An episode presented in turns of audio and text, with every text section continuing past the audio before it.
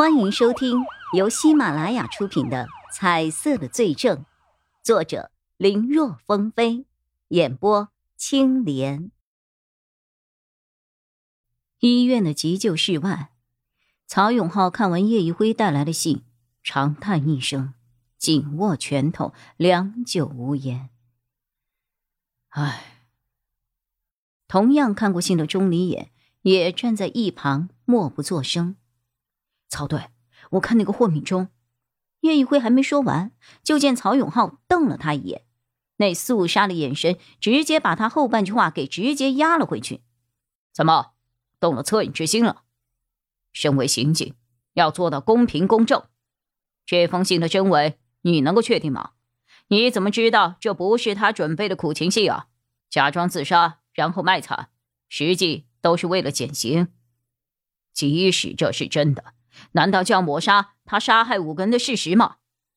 他可怜，难道被他杀害的那些人的家人就不可怜了吗？那些人是应当受到惩罚，这得交给法律。要是人人都像他这么去做，那社会岂不是乱套了？不过，说到底，事情的发生都怪我们呀，是我们做的不够，才让这样的事情发生。如果我们能早一步发现钱金国他们的所作所为，或许事情未必会走到今天这个地步啊！这话一出，叶一辉和钟离眼以及其他几名在场的警员，无一不是从心底生出了深深的自责和无力。不过，钟离眼他们几个人其实还好，这种心情对于他们来说已经不是第一次体会了。他们不是神。只是普通人，有很多案子都心有余而力不足。他们也不是不想去管，实在是精力有限。做刑警越久，这种无力感和自责就会越深。但对叶一辉而言，这种感觉还是头一次。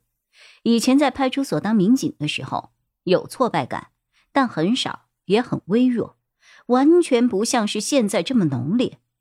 前几天他还踌躇满志，想着通过自己的努力和这双奇特的眼睛，让那些不法分子无处隐藏。可现实却给了他沉重的一击。随着抢救室的红灯熄灭，一名医生从里面走了出来。医生，情况怎么样了？叶一辉急忙上前询问。主刀的医生却摇了摇头：“唉。”虽然暂时是抢救过来了，但病人的身体状况很糟糕，各个器官都衰竭的十分厉害。即便是乐观估计，怕也是撑不过今晚了。你们要是有什么问题要问，趁早吧。唉，说完，医生叹息了一声后离开了。身为医生，却无法挽救一条性命，哪怕情况是客观存在的，但是也是很心痛的一件事情。身后，其他的医护人员推着还在昏迷的丁宝善进了 ICU 重症监护室。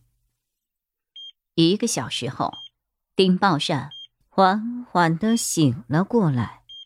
负责守在这里的钟离眼和叶一辉急忙上前：“丁宝善。”能听到我说话吗？我是刑警队的钟离野，有几个问题想要问一下你：你为何要对霍敏忠下手呢？失败后又为何要突然自杀？自自杀。面对钟离眼的话，丁宝善先是一愣，他正要说什么，却无意中看到了站在钟离眼身侧的叶一辉，丁宝善顿时眼前一亮。是你呀！没想到我死前还能遇上你。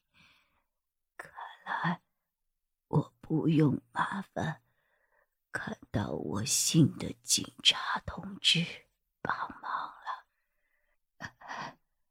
警察同志，请问您贵姓啊？叶一辉没有明白丁宝山的意思。我叫叶一辉，叶一辉，叶一辉，谢谢你啊，叶警官。那天晚上，你帮了我，我一直想对你说一声谢谢。叶一辉还在那边疑惑丁宝善在说什么，一旁的钟离也猛地想了起来。他信里提到的那个帮助过他的警察，指的是你。他声音虽小，但距离丁宝善不远，还是让他给听到了。丁宝善微微颔首：“对，对呀，是你，谢谢你，叶警官。我还希望您能帮我一个忙。我知道。”我知道自己这么说，有点儿，有点儿脸皮太厚了。我，我放不下，放不下我的两个孩子。也尽管能，能麻烦你帮我，帮我。找找他们吧，啊啊！你放心，你的孩子我一定会给你找到的。谢，谢谢你，谢谢你啊！听叶一辉这么说，丁宝善的眼睛有了一丝光亮。我，我认罪，但在没有杀了他之前。我是绝对、绝对不不可能去。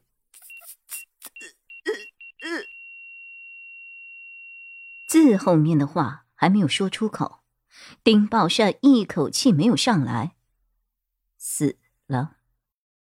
丁宝善突然的死亡，钟离眼呆住了，而叶一辉同样也愣在了一旁。